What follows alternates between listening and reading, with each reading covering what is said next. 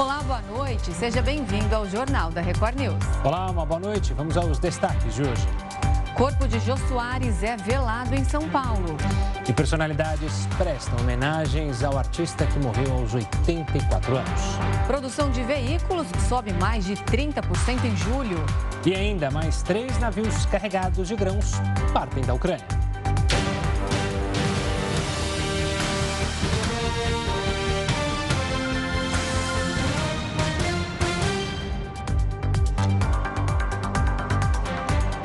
Vamos agora então falar do corpo do apresentador e humorista Jô Soares, que foi velado hoje em São Paulo em uma cerimônia restrita para familiares e amigos próximos.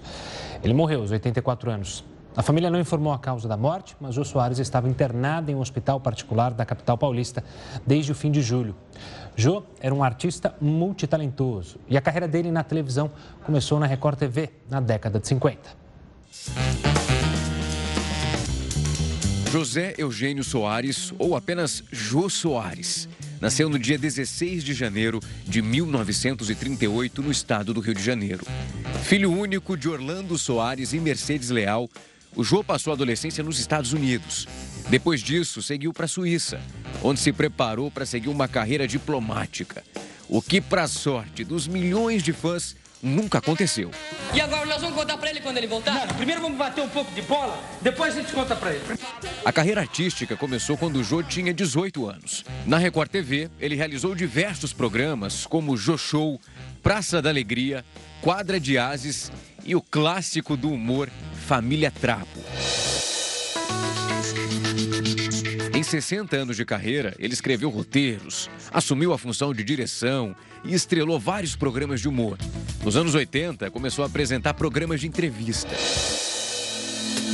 Ele se afastou das telinhas em 2016, dois anos depois de enfrentar um dos grandes dramas da sua vida pessoal, a perda do único filho.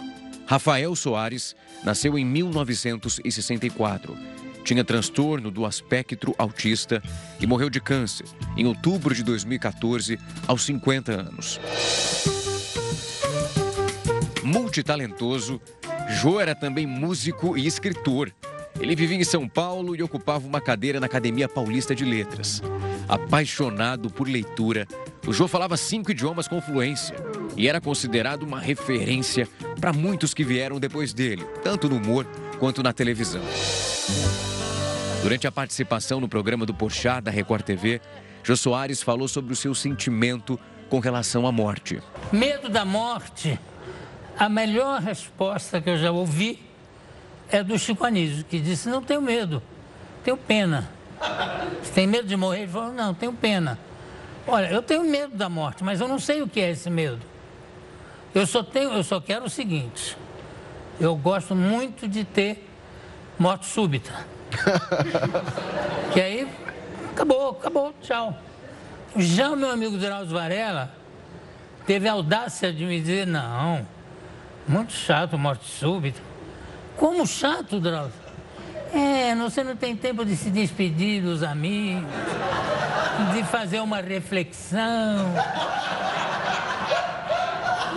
Mas eu lá quero fazer reflexão. Reflexão você faz antes.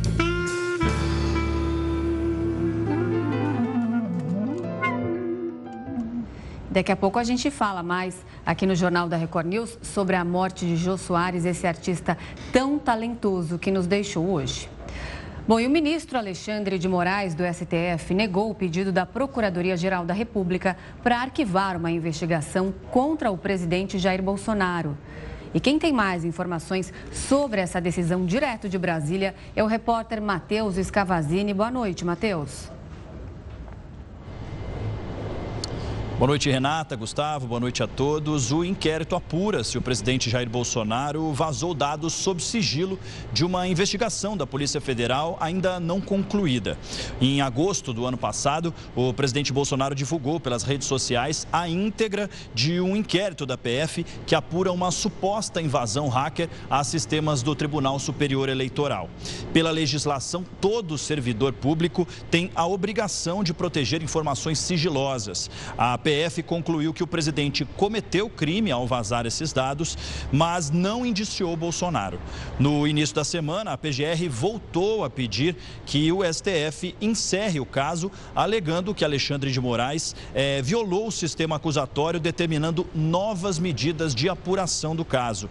Mas Moraes afirmou na decisão de hoje que a própria PGR concordou com as novas medidas e então negou esse pedido. Esse é mais um capítulo do embate entre o ministro Alexandre de Moraes e o presidente Jair Bolsonaro, que já atacou publicamente diversas vezes o ministro. Renata, Gustavo. Tá certo. Obrigado pelas informações, Matheus. Uma ótima noite. Olha, a fabricação de veículos no Brasil fechou o mês de julho com crescimento de mais de 30% em relação a julho do ano passado. É o maior volume em 20 meses. O levantamento é da Associação Nacional de Fabricantes de Veículos Automotores. Só em julho de 2022 foram fabricadas 219 mil unidades. O aumento foi de 33,4%, em comparação ao mesmo período do ano passado. Em relação a junho, também houve um crescimento de 7,5%. No acumulado do primeiro semestre, foram produzidos mais de 1 milhão e 300 mil veículos, Outro ponto que também registrou mudanças foi a venda de carros. Houve um aumento de 3,7% em relação a julho de 2021. Um levantamento do Sebrae apontou que pequenos negócios geraram 72% das vagas de emprego no primeiro semestre deste ano. Ao todo, foram criados mais de 950 mil postos de trabalho formais. E para fazer uma análise sobre isso, o Jornal da Record News recebe o presidente do Sebrae, Carlos Meles. Carlos, boa noite. Muito obrigada pela participação aqui no Jornal da Record News. Bom, então a gente pode dizer que, apesar da inflação aí que também atingiu em cheio os pequenos negócios, esses empreendedores conseguiram manter aí um primeiro semestre extremamente positivo. É para a gente comemorar? É, verdadeiramente positivo e não é um positivo de um semestre. É, Renata e Gustavo, o, e ouvintes da nossa Band News, desculpe, da nossa Record News.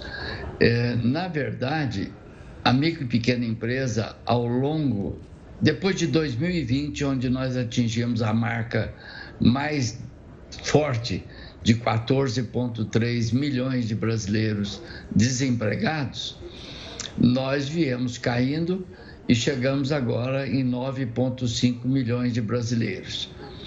Neste caso, neste período todo e agora confirmando e cada vez mais acentuado, de cada 10 empregos gerados com carteira assinada, 7,2 foram da micro, pequenas, de micro e pequena empresa o que mostra a imprescindibilidade da micro e pequena empresa para o Brasil. São 7,5 milhões de micro e pequenos empresários e 14 milhões de MEIs, que fazem um Brasil diferente, um Brasil mais forte e que mostra que a nossa economia está recuperando e muito impressionantemente o setor de serviços, que tem é, buscado, vamos dizer assim, alcançado as maiores taxas de crescimento. Carlos, uma boa noite da minha parte. O setor de serviços sempre foi um grande puxador do PIB brasileiro, de gerar empregos, principalmente para pequenos e médios. Mas além do setor de serviços, outros setores também cresceram? É, pequenos empresários também se destacaram em outras áreas? Destacaram. É, a construção civil é sempre positiva, é, ela, ela é uma grande empregadora. É, o comércio varejista também, o comércio como um todo, onde mais de 60% vão para o lado comercial.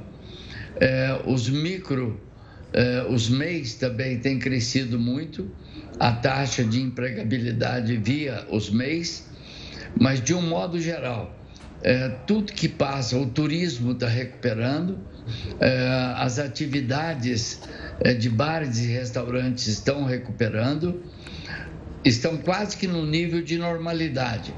E com um outro ponto positivo, é, é o ponto que está havendo um crédito, o Pronamp foi reativado, e nessas já saiu quase 9 bilhões de novos recursos do, do Pronamp.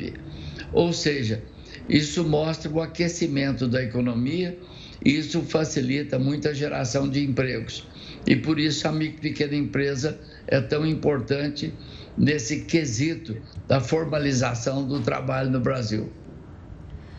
Carlos, no primeiro semestre, no total, somando as micro e pequenas com as empresas maiores, foram é, mais de um milhão, um milhão e trezentos mil postos de trabalho criados. Agora, no segundo semestre, geralmente o segundo semestre é mais aquecido, também justamente por causa das vagas temporárias. A gente pode esperar mais geração de empregos agora nos próximos meses? Pode, Renata. Nós estamos tentando fazer uma projeção. Nós fizemos uma coisa muito interessante para dar números consistentes. Vocês da imprensa nos ajudam muito. Nós analisamos de 2017 a 2019, já havia uma tendência é, de. Chegamos a 11,3% de desempregados. Mas é quando. Perdemos o contato com o Carlos. Vamos ver se a gente retoma um pouco de instabilidade. Carlos, desculpa te interromper, é que perdemos um pouco a estabilidade okay. da conexão, mas agora você já está de volta com a gente. Não quero perder seu raciocínio, por favor. Então, o raciocínio é o seguinte: é, de 2017 a 2019, já havia uma tendência de queda do, do, do nível de desemprego. Mas 2020, com a pandemia, nós alcançamos essa cifra de 14,3. O que vem acontecendo agora, nós sabíamos que da pandemia a vacinação a, a quantidade de pessoas vacinadas iam ter uma correlação com a retomada da economia. Isso aconteceu perfeitamente. Ainda que em 2021 a, a Covid veio forte de novo, mas esse ambiente continuou crescente. E aí a pergunta que a Renata me faz é o seguinte: o que vai acontecer até dezembro? A ter esses números de crescimento constante, de cada 10 empregos, 7 a 8 é da micro pequena empresa, nós chegaremos aí perto dos 8 milhões, 8 milhões é, de brasileiros só desempregados, felizmente. É, o Brasil sai muito bem da pandemia. Carlos, você citou o Pronamp e, claro, fica sempre a dúvida, principalmente para o empresário, pequeno empresário, que está com uma ideia, perdeu às vezes o emprego, é, ou então saiu e quer é, criar um negócio, o medo relacionado a juros, né, na hora de pagar justamente o crédito, afinal, o aumento da taxa de juros, a inflação sempre é uma preocupação. Isso é uma preocupação na sua visão? Você falou que o Pronamp e o Pronamp tem sido um, um auxílio enorme para esses pequenos microempresários, mas há uma preocupação relacionada a esse crédito mais caro? Então, Gustavo, eu, eu não sei o meu tempo, mas eu vou tentar ser bastante rápido, que a pergunta é muito boa. Primeiro do Pronamp, é o melhor figurino que já apareceu até hoje para micro pequena empresa. A primeira tranche do Pronamp o ano passado, ela foi de juros de 1,25 com a Selic, que estava 2,5. Hoje nós temos uma Selic a 3,75 e os juros real do Pronamp passam de 1,25 para 6% ao ano. Ou seja, o que dá perto aí de 19, 18, 19% de juros ao ano. Mas as taxas médias vigentes hoje a mais baixa é de 32% e a mais alta é de 39%. Ou seja, ainda é um crédito muito mais acessível e muito mais confortável. O que aconteceu, Gustavo e Renata, foi que aluguel subiu, energia subiu, inflação subiu e taxas de juros subiram. O que, que o Sebrae está colocando aqui muito fortemente à disposição da micro pequena empresa, do micro pequeno empresário? É uma assistência do crédito assistido. O que, que é o crédito assistido? Ele é uma ferramenta que o Sebrae traz para o pequeno empresário. Ele pega na mão, olha custos fixos, olha custos variáveis, e ainda que essa taxa de juros seja mais alta, ele tem um ambiente de convivência. Não tem repassado todo esse custo para o consumidor, porque ainda não permite, mas está permitindo uma sobrevivência. haja visto que a empregabilidade cresce, o que demonstra que nós estamos no caminho certo. Mas o Pronamp é o melhor figurino ainda, os juros, você imagina, de 3,5%, 4%, que era a, primeiro Pronamp, hoje para 18%. Mas a, a, inflação está arrefecendo, certamente as taxas de juros, a gente espera que a partir do mês que vem já também começam a cair. Carlos, temos tempo só para uma última pergunta. É, a taxa de desemprego do Brasil na lista do G20 ainda é a mais alta, mas como você falou aí, nós reduzimos aí a, a, o desemprego no país. Caímos dos dois dígitos, estamos com menos, pouco menos de 10% de desempregados. Na sua visão, o que deve ser feito? Qual o caminho que a gente deve seguir para gerar cada vez mais empregos e reduzir ainda mais esse índice? Olha, o, o, melhor papel que o Congresso brasileiro fez há 15 anos atrás foi de trazer o brasileiro da informalidade para a formalidade. Essa semana, almoçando com o ministro do Trabalho, o presidente do INSS, nós estabelecemos formas de poder ajudar mais o Brasil. A melhor forma de continuar gerando emprego é o estímulo ao crescimento, a fomentar o apoio a esse pequeno empresário. E aí o crédito é fundamental. O FAMP do Sebrae, numa parceria com o BNDES, com o Banco do Brasil, com a Caixa Econômica Federal, tem sido uma, um ponto de apoio muito grande. Nós estamos com um programa muito forte para fortalecimento da continuada geração de empregos, que é o Brasil para elas. As mulheres sofreram muito na pandemia. Foram donas de casa, foram cuidadoras, foram professoras e mudaram, mudou muito. E hoje nós estamos com um programa muito ousado junto com a Caixa Econômica Federal, com o Ministério da Economia, de fazer um apoio muito forte, oferecer cursos gratuitos, oferecer um crédito muito até subsidiado. Colocamos 3 bilhões do Fundo de Garantia para o microcrédito, que é também uma forma positiva de incentivar o emprego e a empregabilidade. E o Sebrae com a sua metodologia, seus cursos de ensinar gestão, a boa gestão. E certamente isso vai levar o Brasil, é, ainda que tenha uma empregabilidade, um desemprego maior no G20, mas o potencial do Brasil é muito maior. O Brasil já tem superávit. É, você vê aí, nós a Record News apresentou agora é, como veículos já estão crescendo.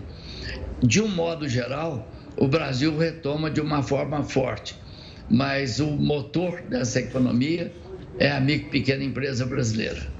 Tá certo, a gente conversou com Carlos Melles, presidente do Sebrae, justamente sobre os pequenos negócios. Carlos, obrigado pela participação, um forte abraço, até uma próxima. Muito obrigado a vocês. Olha, a Câmara aprova a lei que inclui o estelionato sentimental no Código Penal. Pois é, a gente fala sobre isso, mas é já já. Estamos de volta com o Jornal da Record News para falar que a Câmara dos Deputados aprovou a criação de um grupo de trabalho para acompanhar a preparação da seleção brasileira para a Copa do Mundo, veja só. Assunto para Heroto Barbeiro. Heroto, uma boa noite. Agora com os deputados, certeza, né? O Hexa vem. Olha, Gustavo, é, nós estamos no ano eleitoral, como todo mundo sabe. E ora a gente ouve dizer que os deputados uh, não vão estar tão presentes na Câmara porque eles estão preocupados com a reeleição eterna ou a reeleição dos seus amigos. Outra hora a gente ouve falar que eles estão fazendo esforço concentrado. Esforço concentrado, quer dizer, estão trabalhando três dias por semana por aí afora. Mas quando há um esforço concentrado e a gente não presta atenção no que eles estão fazendo, pode surgir coisas exóticas. A gente esquece que nós somos uma democracia representativa e que eles são os nossos representantes. E nós temos obrigação, como cidadãos, de acompanhar o que está sendo feito lá. Bom, um belo dia, uma bela tarde, agora, ontem, a comissão lá de, de, de esportes resolveu então criar um grupo de trabalho. Puxa vida, o pessoal vai trabalhar, vai. Esse grupo de trabalho, segundo foi criado, com ata, tudo mais, e cartinha, essa coisa toda, ele vai ter o condão, ele vai ter a responsabilidade de é, acompanhar a seleção brasileira de futebol que disputa o Campeonato Mundial, como todo mundo sabe, agora em novembro, no Catar, né, que é um país árabe lá da, da região do Golfo Pérsico. Muito bem. E eles, então, imediatamente se colocaram nessa posição, dizendo que o Brasil precisa recuperar o seu futebol, que nós estamos muito mal com a nossa imagem fora, que nós estamos sem ganhar uma Copa do Mundo, salvo engano, já há vários e vários anos que a gente não ganha nada. E mais, nós passamos por um vexame muito grande naquele jogo contra a Alemanha, você deve estar lembrado. Acho que foi 7 a 1 né? E foi uma, uma coisa realmente é, desastrosa para o futebol brasileiro. E eles então resolveram criar e, para isso, mandaram uma cartinha para a CBF. Bom, a pergunta é o seguinte: mas a CBF é, tem que ser fiscalizada? Não. Por que razão? Porque ela não é uma entidade pública, ela é uma entidade privada. A CBF, Confederação Brasileira de Futebol, ela é uma empresa privada. Ela administra, administra o futebol como se administra qualquer outra coisa no país. Ela tem um prédio no Rio de Janeiro, que tinha até o nome de um presidente, eh, e o presidente, quando foi preso lá nos Estados Unidos, porque andou se metendo em confusão lá na, de, de, corrupção, até tiraram o nome do homem, José Maria Marim, tira o nome do homem do prédio, tiraram e botaram outro nome. Pois é, eles agora não podem deixar que nós vamos recuperar o prestígio do futebol.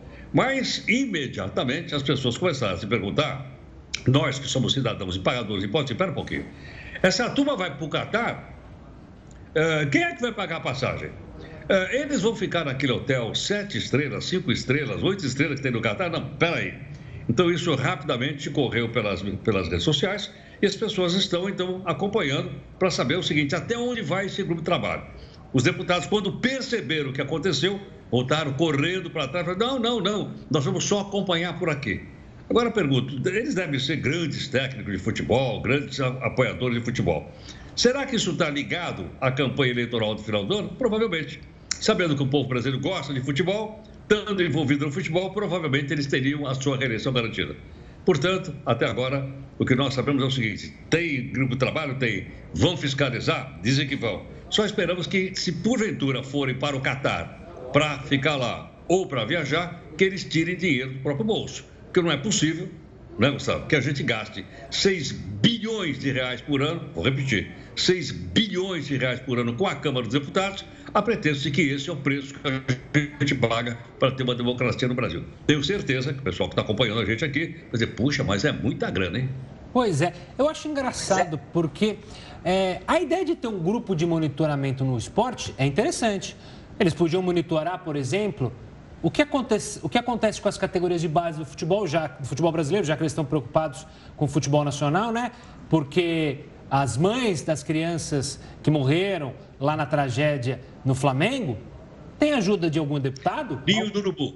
É, no Urubu. Algum deputado foi lá monitorar a situação para saber se as... Não foi. Não. Agora, a seleção principal, eles estão preocupados? Se eles estivessem preocupados com o Marim, por exemplo, com os desvios, por que, que não fizeram um grupo? Por que, que não fazem um grupo para monitorar e ajudar a seleção feminina de futebol, as mulheres, a terem mais esporte, a ter esporte nas escolas, a justamente produzir atletas brasileiros? Mas não, eles querem ir para o Catar, né, Heroto? Era mais, mais bacana lá, né? Agora, o que é importante é o seguinte: eh, nós, enquanto cidadãos, temos a responsabilidade de escolher os melhores políticos para o país bons políticos em todos os partidos políticos. Precisa descobrir onde estão os melhores. Né? E certamente essa turma que se aproveita dessas boquinhas, elas, eles devem, eh, vamos dizer assim, ser punidos pelo, pelo eleitor. Como? Pelo seguinte, olha, vamos arrumar gente melhor para poder acompanhar as coisas. Essa da, do grupo de trabalho de futebol muito mal para essa turma toda que está fazendo parte desse, desse conjunto, desse grupinho. Como, só para fechar, como falava um antigo, acho que se não me engano, um candidato, peroba neles, né? É muita cara de pau. peroba neles, peroba. bem lembrado. Renato, tchau, tchau, hein, querido. Um ótimo final de semana. Tchau, gente. Bom até mais. Obrigado. Bom final tchau, de semana aí. Igualmente, Renato. Obrigado. Bom, a Câmara dos Deputados aprovou um projeto que inclui o crime de estelionato sentimental no Código Penal. O texto segue agora para o Senado. O estelionato sentimental acontece quando há promessa de relação afetiva em troca de bens ou dinheiro da vítima. Pelo projeto, a pena para o criminoso será de 1 a 5 anos de prisão. O texto também prevê outras formas de estelionato, como a fraude eletrônica, que é quando o criminoso utiliza as redes sociais ou o telefone para conseguir informações para aplicar golpes. Neste caso, a pena vai ser de 4 a 8 anos de prisão a mesma para casos de golpes aplicados por clonagem de aplicativos. E se a vítima for idosa ou pessoa vulnerável, a pena será triplicada. O desemprego nos Estados Unidos caiu e voltou ao nível pré-pandemia. De acordo com o um relatório do Departamento do Trabalho do país, foram criadas 528 mil vagas de emprego no mês de julho, apesar do alto nível recorde da inflação. Este é o 19 mês consecutivo de crescimento no mercado de trabalho. Atualmente são 5 milhões e 700 mil pessoas desempregadas nos Estados Unidos. Pela primeira vez, a taxa de desemprego retornou a 3,5%, a mesma taxa que estava antes da pandemia, em fevereiro de 2020. Os grupos com maiores taxas de desocupados são de adolescentes negros e hispânicos. Ainda segundo a publicação, a renda média dos trabalhadores do setor privado cresceu 0,5% em julho, na comparação com o mês anterior. E o Partido União Brasil confirmou nesta sexta-feira a candidatura da senadora Soraya Tronic à presidência. A convenção foi realizada em São Paulo. Inicialmente, o presidente do partido, Luciano Bivar, seria candidato, mas ele desistiu de concorrer na semana passada. Mais três navios partem da Ucrânia carregados de grãos. É o que a gente fala já já depois de um breve intervalo. Já estamos de volta e nós informamos ontem aqui no Jornal da Record News que a Caixa vai mandar de volta para as contas do FGTS cerca de 9 bilhões de reais do saque extraordinário que foram creditados, mas não foram movimentados. De acordo com o banco, os valores vão retornar para as contas do FGTS corrigidos pela taxa referencial, mais 3% ao ano, conforme previsto em lei. Neste ano foram liberados saques de até mil reais por trabalhador. Mais três navios carregados de grãos deixaram a Ucrânia nesta sexta-feira. As embarcações seguem em direção à Turquia para passar por inspeção. De acordo com o Ministério da Defesa turco, elas transportam mais de 58 mil toneladas de milho.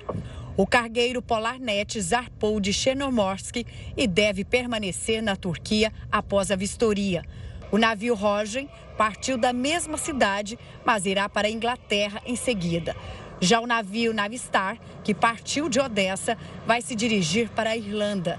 Paralelamente, a embarcação Fumar viajava de Istambul para a Ucrânia para receber novas cargas. A saída dos cargueiros dos portos ucranianos foi possível graças ao acordo assinado com a Rússia em julho para viabilizar o transporte de grãos pelo Mar Negro.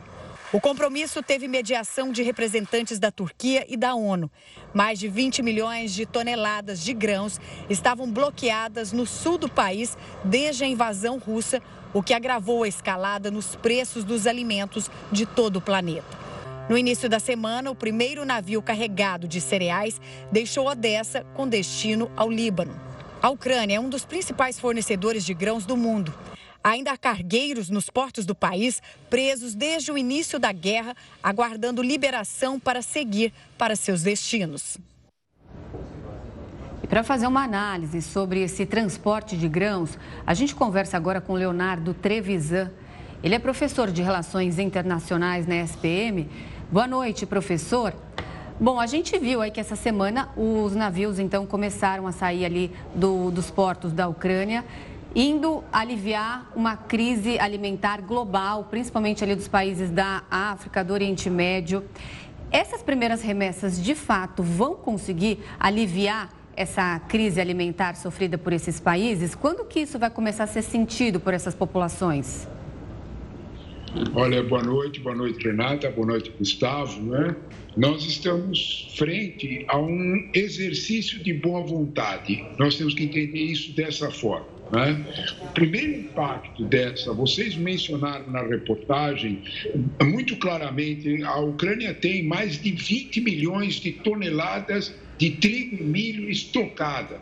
Né? Isso é uma quantidade impressionante, esta sim é uma quantidade que pode alterar completamente a, a, a, a fome nesses países mais pobres. O início desse processo, esses 58 mil toneladas desses três navios e as 26 mil toneladas do primeiro navio, aquele que saiu agora no começo dessa semana, em 1 de agosto, segunda-feira. Essas toneladas elas têm um impacto muito maior no preço do trigo internacional. Assim que aquele primeiro navio saiu na segunda-feira, a Bolsa de Chicago já registrou queda no preço do trigo. Motivo: a sinalização de uma normalização, vai ficar normal o fluxo do trigo ucraniano. Vai ser instantâneo? Não.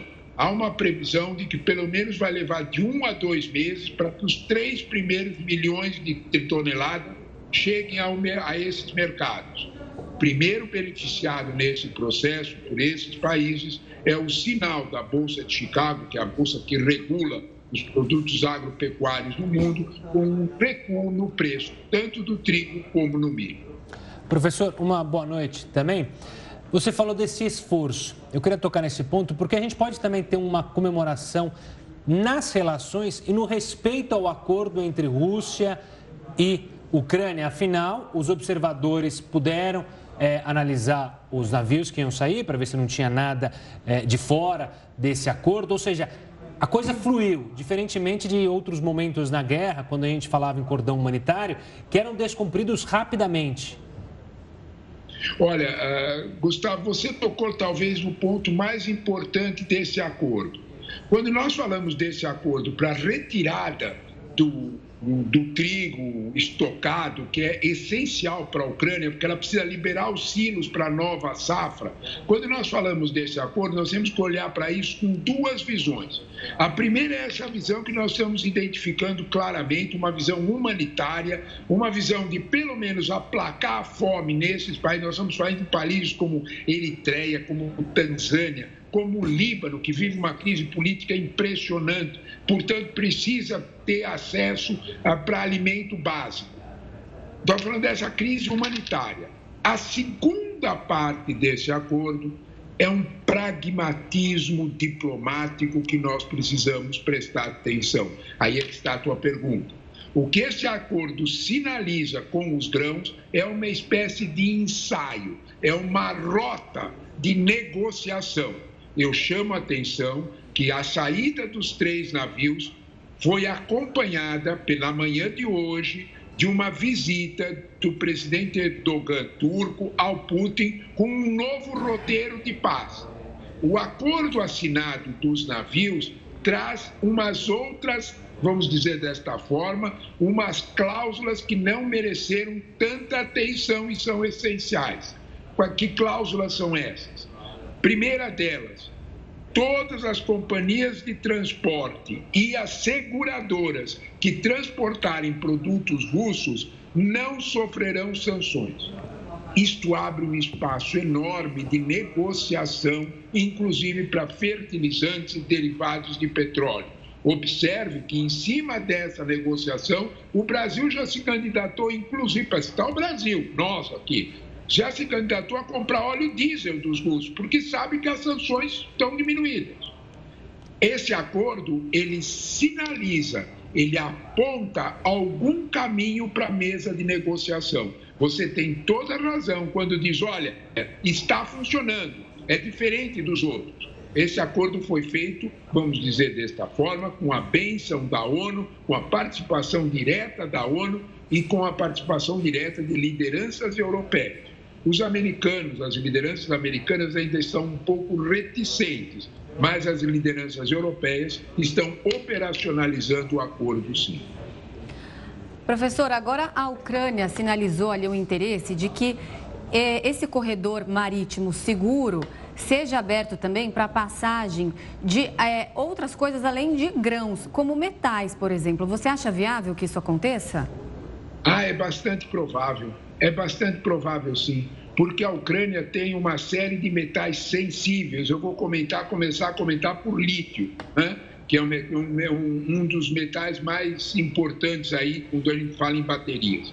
Então, quando nós olhamos para isso, e não é só isso, tem outros metais raros que a Ucrânia também tem e exporta.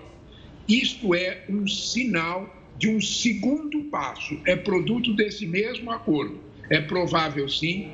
Em outras palavras, Renata, nós estamos começando a desenhar um roteiro de racionalidade, um roteiro de negociação grãos primeiro, metais depois.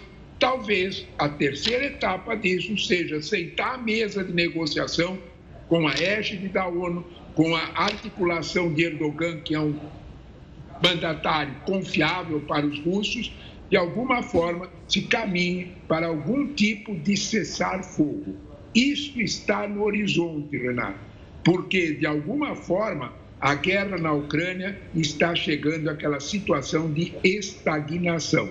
Os russos sabem exatamente que não podem avançar muito e os ucranianos, além do leste que eles já dominaram, e os ucranianos estão em um processo de absorção da ideia de que parte desse território está perdido para os russos. Professor, trazendo para a nossa seara aqui, para o Brasil, o senhor mencionou né, a possibilidade de acordo pela compra de óleo diesel dos russos, também a preocupação brasileira em receber outros é, produtos. O brasileiro pode sentir justamente essa diminuição no valor do trigo no comércio mundial nas nossas prateleiras ou isso ainda é muito distante? Essa pergunta é ótima, porque de alguma forma o mundo inteiro está de olho nisso, porque ele está de olho naquela palavrinha preocupante, né? Inflação. Quando a gente olha para a inflação, a gente só olha para a inflação pensando que é o problema do petróleo e dos derivados do gás, da energia. Não, inflação está embutida principalmente na comida. Né? Atenção ao alerta de um dos principais mentores do mercado financeiro, da BlackRock: cuidado com a fome no mundo. A inflação é terrível. Isso alguém no mercado financeiro, que movimenta trilhões de dólares. No caso brasileiro, o trigo aqui já tinha impactado os nossos preços. Nós temos um consumo de 12, mais ou menos 12 milhões de toneladas, do qual aproximadamente a metade disso, é, um pouco mais, 7 milhões, é consumo argentino. Assim que a guerra da Ucrânia começou e o preço do trigo subiu no mundo, os argentinos aumentaram o preço, da, é uma commodity, igualzinho a gasolina. Né? O trigo subiu de preço. Nós já percebemos isso imediatamente aqui no nosso pãozinho. Nós já percebemos isso no macarrão. É claro que esse, esses produtos são essenciais. Da mesma forma que o trigo subiu preço, nós não compramos trigo ucraniano, mas da mesma forma que o trigo subiu no cenário de Chicago, da Bolsa de Chicago, se ele recua, o nosso preço aqui também recua e ele será um auxiliar muito grande para o controle inflacionário, não tenhamos nenhuma dúvida disso. Leonardo Trevisan, professor de Relações Internacionais da SPM, é sempre um prazer te ouvir. Muito obrigado pela participação e um ótimo fim de semana para você. Obrigado pelo convite de vocês. Boa noite a todos. Uma boa noite, professor. E as prefeituras iniciaram nesta sexta-feira os cadastros dos motoristas de táxi para o pagamento do benefício destinado a esses profissionais. O cadastro segue até o dia 15. Os motoristas cadastrados vão receber seis parcelas de mil reais. A quantia começa a ser creditada a partir do dia 15 deste mês e termina em dezembro. A morte de Jô Soares, obviamente, repercutiu nas redes sociais. Vários artistas, familiares e amigos homenagearam o apresentador. O anúncio do falecimento do apresentador foi feito pela ex-mulher Flávia Soares. No texto, ela diz, abre aspas, você é orgulho para todo mundo que compartilhou de alguma forma a vida com você. Fecha aspas. A apresentadora Carolina Ferraz publicou um vídeo sobre Jô. Um homem extremamente culto, gentilíssimo, educado, ótimo colega, ótimo colega de trabalho e um homem brilhante, né? O jornalista Reinaldo Gotino descreveu Jô como um dos maiores nomes do humor e da TV e finalizou com o famoso bordão do apresentador. Já a Xuxa diz que fica uma saudade grande e a vontade de dar um abraço que ela não conseguiu dar. O jogador Pelé também prestou sua solidariedade a quem ele chamou de grande amigo. Na publicação, o rei do futebol diz que o jornalista era inteligente, perspicaz, bem-humorado e que adorava uma boa conversa. Ainda no futebol, o time de coração de Jô, o Fluminense, também fez uma homenagem com sentimentos a amigos e familiares. A apresentadora Adriane Galisteu publicou um vídeo emocionada sobre a perda de Jô. Eu não podia deixar de passar por aqui para dizer o quanto vai ser difícil viver num Brasil sem o Ju, né? É, o quanto vai ser difícil voltar para casa e não ter meu vizinho lá pra gente dar risada, não vou sentir o perfume dele no elevador. É, tá muito, eu tô com o coração aqui dilacerado, gente. Eu queria dizer só o quanto eu sou grata pelo meu caminho ter cruzado o dele. Eu não podia deixar de dizer que o Jô é muito maior pessoas imaginam. Não só Ainda bem que tem a, a obra dele pra gente matar a saudade, mas o coração dele, generosidade, brilhantismo, um artista completo de verdade. Ai, que falta você vai fazer. em entrevista à Record News, o músico Derico, que trabalhou com Jô Soares durante anos, contou como era a relação que tinha com o apresentador. Ele, ele tinha essa capacidade de agregar a todos. A nossa equipe era uma equipe muito unida, muito querida. É, todos tinham muito prazer em trabalhar ao lado dele e ele tinha muito prazer em trabalhar ao nosso lado. Então era uma, uma via de mão dupla. Era uma, ele, ele adorava isso. Ele trabalhou muito para isso. Ele, ele quis se é, é, cercar de pessoas de extrema competência, de extrema valorização, para que o trabalho dele fosse cada vez mais valorizado, cada vez mais é, é, de alto nível. Porque, na verdade, o Jô foi um cara tão generoso que ele se tornava cada vez maior através da generosidade dele. É, é uma, uma, uma, coisa inerente a ele. Era uma coisa que ele não fazia esforço nenhum para ser generoso.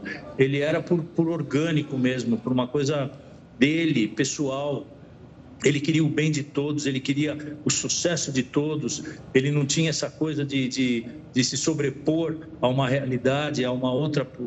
É, sabe, ele, ele, ele sempre buscou a unidade, ele sempre buscou uh, o bem comum. Descansa em paz, Jô. Ele vai encontrar seu grande amor, o Rafinha, filho dele, que também nos deixou em 2014, se não me engano. Bom, bilionário Elon Musk acusa o Twitter de fraude. É o que você vai ver daqui a pouco aqui no Jornal da Record News. Nós já estamos de volta para falar da China, que suspendeu negociações e contratos com os Estados Unidos. Foi uma resposta à visita da presidente da Câmara, Nancy Pelosi, esta semana a Taiwan. O exército chinês também fez manobras militares com mísseis ao redor da ilha. O Partido Comunista considera Taiwan como parte da China e não descarta retomar a região. Os exercícios militares são feitos em rotas marítimas com alto movimento. Os Estados Unidos chamaram o comportamento da China de irresponsável. Olha, as ligações abusivas de telemarketing caíram em mais da metade desde que a Anatel lançou uma série de medidas para coibir o excesso de abordagens. De acordo com o levantamento parcial da agência, houve queda de 55% no volume de telefonemas curtos. Entre as ações da Anatel está até o bloqueio por 15 dias das ligações das empresas que efetuem mais de 100 mil chamadas diárias. A agência informou que 186 instituições foram punidas até o momento. Ainda segundo a Anatel, a maioria das chamadas parte de organizações que oferecem infraestrutura de telecomunicações para centrais de atendimento, serviços de teleatendimento, telemarketing e cobrança, além de empresas de telecomunicações e do setor financeiro. E um bombardeio de Israel na faixa de Gaza nesta sexta-feira matou um dos líderes do grupo de rádio islâmica. A informação foi divulgada em um comunicado pela organização. De acordo com os palestinos, o ataque deixou mais oito vítimas fatais, entre elas uma criança de cinco anos e dezenas de feridos. Já os israelenses apontaram 15 mortes. Eles alegaram que tinham como alvo somente o grupo militante e que agiram de forma preventiva. O bombardeio pode aumentar o risco de mais uma guerra na região. O território é controlado pela organização Hamas e é lar de cerca de 2 milhões de palestinos. Um helicóptero caiu há pouco na zona norte de São Paulo. Infelizmente, duas pessoas morreram, segundo o Corpo de Bombeiros. O acidente aconteceu na região do Pico do Jaraguá, perto de uma chácara e de uma torre de alta tensão. Seis viaturas dos bombeiros foram deslocadas até o local. O helicóptero tinha capacidade para sete passageiros. Ainda não há confirmação da identidade das duas pessoas que morreram no acidente. E duas pessoas morreram depois que um raio caiu perto da Casa Branca, residência oficial do presidente dos Estados Unidos. E outras duas pessoas estão em estado crítico. Imagens impressionantes mostram o exato momento em que o raio cai e atinge o lugar ao lado da residência presidencial. Dois homens e duas mulheres caminhavam em um parque quando foram atingidos. Imediatamente, equipes da segurança e de resgate foram até o local e levaram as vítimas para hospitais da região. O empresário Elon Musk acusou o Twitter de falsificar o número de contas monetizáveis. A suposta fraude teria motivado a desistência do bilionário de comprar a rede social. O processo de aquisição da empresa valia 44 bilhões de dólares. Segundo Musk, a plataforma teria informado 65 milhões de usuários a mais do que a quantidade real. A acusação foi feita em resposta a uma ação do Twitter. O embate entre o empresário e a rede social teve início em junho, quando o dono da Tesla decidiu rescindir o acordo de compra. O julgamento do caso está marcado para outubro nos Estados Unidos. E um tribunal da Venezuela condenou um ex-deputado da, opo da oposição a oito anos de prisão por um atentado contra o presidente Nicolás Maduro. Juan Requesens foi julgado pelo envolvimento na explosão de dois drones em um evento em que estava o líder venezuelano. Outras 16 pessoas também foram condenadas. A Anistia Internacional acusou a Ucrânia de colocar tropas em áreas residenciais. Segundo o grupo de direitos humanos, os ucranianos posicionaram bases militares e armas perto de escolas e hospitais. O governo ucraniano afirma que a acusação é semelhante à campanha de desinformação russa. E falta gelo nos supermercados da Espanha por causa do calor e também da inflação. O cliente só pode levar uma embalagem por vez. O aumento da procura por gelo acontece no momento em que o país enfrenta uma onda de calor com temperaturas perto dos 40 graus. E o Jornal da Record News fica por aqui. Obrigada pela companhia. Tenha uma ótima noite. Fique agora com o News das 10 e o Rafael Algarte. Um ótimo final de semana. Até segunda-feira.